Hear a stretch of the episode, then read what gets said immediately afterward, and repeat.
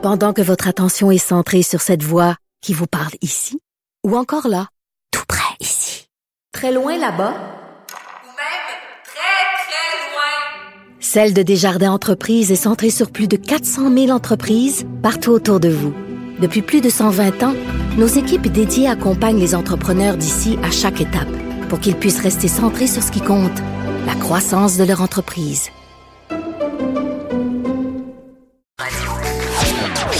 Chroniqueuse et blogueuse au Journal de Montréal. Sophie Durocher. On n'est pas obligé d'être d'accord. Le bilan des inondations au Québec est loin d'être euh, reluisant, autant du côté des gens qui ont dû euh, évacuer les maisons euh, que du côté des, des, des maisons qui ont été touchées. Les chiffres sont vraiment impressionnants. Alors, le bilan hier faisait état de 7053 résidences inondées, 10 474 personnes évacuées. c'est vraiment énorme. Enfin, c'est le bilan de la, de la presse canadienne. On parle de 182 municipalités touché. C'est vraiment euh, absolument énorme. Alors, si vous êtes touché euh, vous-même, euh, si vous êtes un sinistré, quels sont vos recours face, par exemple, à la compagnie d'assurance? On en parle avec Stéphane Desjardins, qui est chroniqueur consommation au Journal de Montréal, Journal de Québec. Bonjour, Stéphane. Bonjour. Euh, en plus d'avoir, de vivre le cauchemar que ça peut être d'avoir une maison inondée, euh, du côté des assurances, c'est pas la partie est pas facile. Hein? Alors, euh, par, où on commence, Stéphane, quand il nous arrive une tuile comme ça qui nous tombe sur la tête? Ben, vous savez que lors des, des, inondations de 2017, les assurances se sont rendus compte que plusieurs de leurs clients ne savaient même pas euh, avec qui ils étaient assurés. Vous vous rendez compte? Tellement probablement que la charge mentale est élevée. Euh, les gens oublient. Euh, pourtant, c'est souvent un, paiement qui passe dans votre compte de banque à tous les ben mois. Oui. Ben oui, ben quand même. Il y a des gens qui savent même pas avec qui ils sont assurés, où est la police d'assurance, et surtout, c'est quoi mon assurance? Je suis assuré comment? Il y a bien des gens qui ne, ben, la majorité, là, euh, je suis probablement un des rares euh, euh, déséquilibrés mentaux qui lisent ma police d'assurance. Soyons honnêtes, je pense que la majorité des gens, l'extrême majorité des gens, ne lisent pas leur police d'assurance.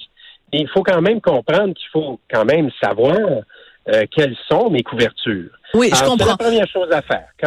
Pour répondre à votre question, là, c'est assez simple. J'appelle mon assureur je lui demande Hey, coudon, c'est quoi ma couverture?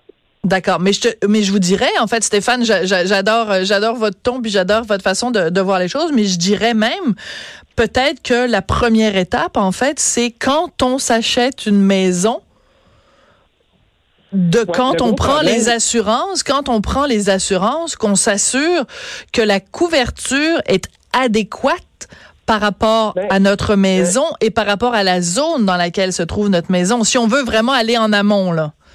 Ben, je vais vous dire une petite affaire. Euh, euh, regardez, là, pour euh, Sainte-Marthe-sur-le-Lac, pour ne pas la nommer. Hein? Il y a bien des gens qui se sont achetés un petit bungalow dans un quartier tranquille en se disant, bon, ben voilà, voici mon petit coin de paradis. Je vais demander au vendeur, est-ce qu'on est dans une zone inondable? Le vendeur ne le sait même pas.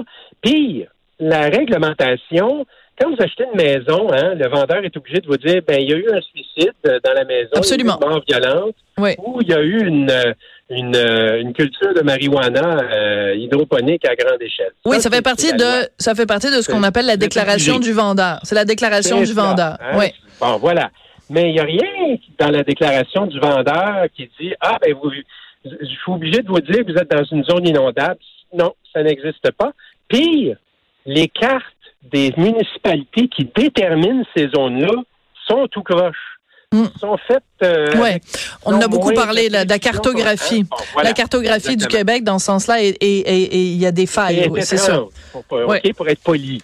Bon, disons qu'il disons qu'il y a peut-être des gens qui ont qui ont euh, qui sont allés euh, légèrement sur le crayon pour euh, pour faire plaisir à des amis, mais bon, on pointe personne du doigt évidemment. Alors, Ceci dit, quand vous souscrivez une assurance pour la maison, euh, les assureurs sont censés connaître, ils ont des cartes, eux autres, qui sont beaucoup plus précises que celles des municipalités.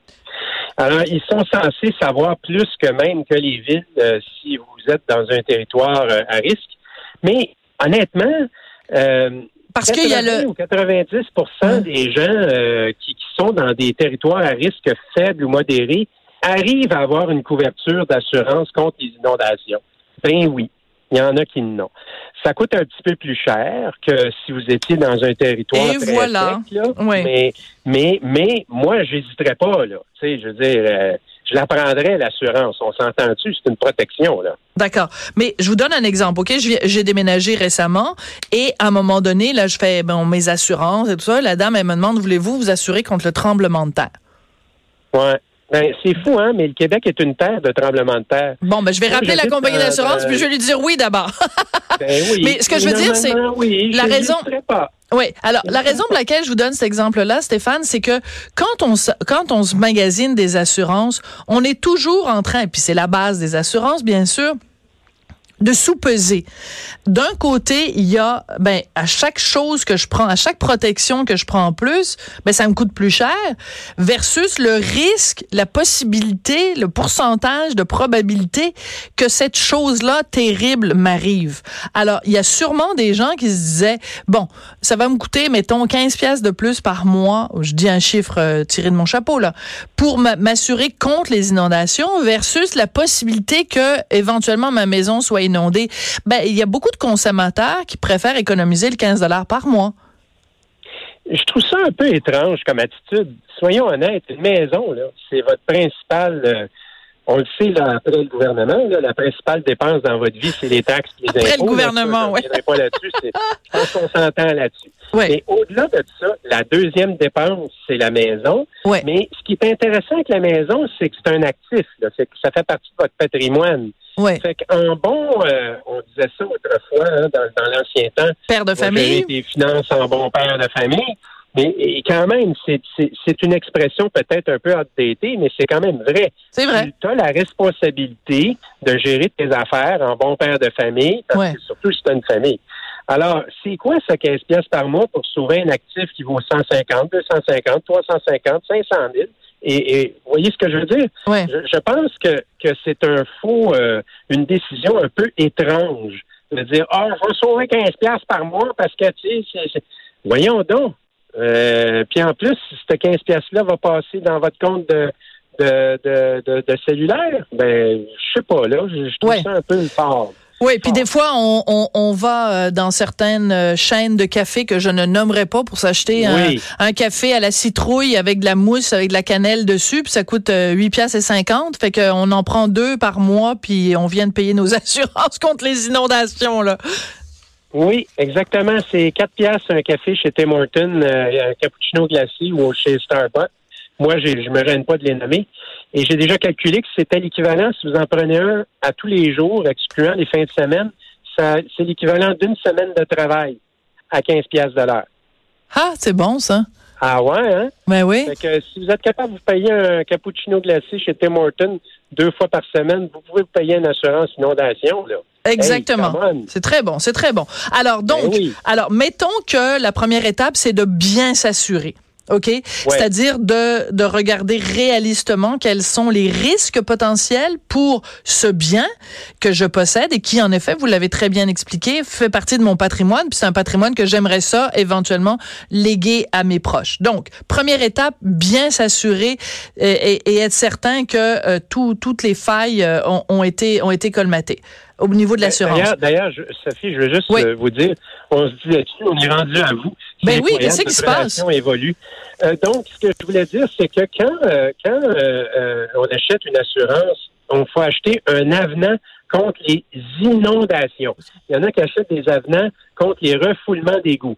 Si, euh, par exemple, il y a une inondation dans votre quartier, puis ça foule par l'égout, puis vous êtes inondé à cause des égouts, vous n'aurez pas cette couverture-là. Il faut vraiment celle qui couvre les inondations. Voilà. Oui, excusez-moi, c'est parce que euh, Mario Dumont vient de rentrer dans mon studio, c'est qu'on a euh, une alarme d'incendie qui vient Ben, de se déclarer oui, hein. ici à Cube Radio. Donc, ben, je sais pas qu'est-ce qu'on fait. Est-ce qu'on sort? On va sortir. Alors, ben, je suis désolée. Merci beaucoup, Stéphane. Désolée, les chers auditeurs, mais euh, on prend ça très au sérieux. Donc, euh, on évacue euh, Cube Radio. Merci et puis à demain. Peut-être. À demain.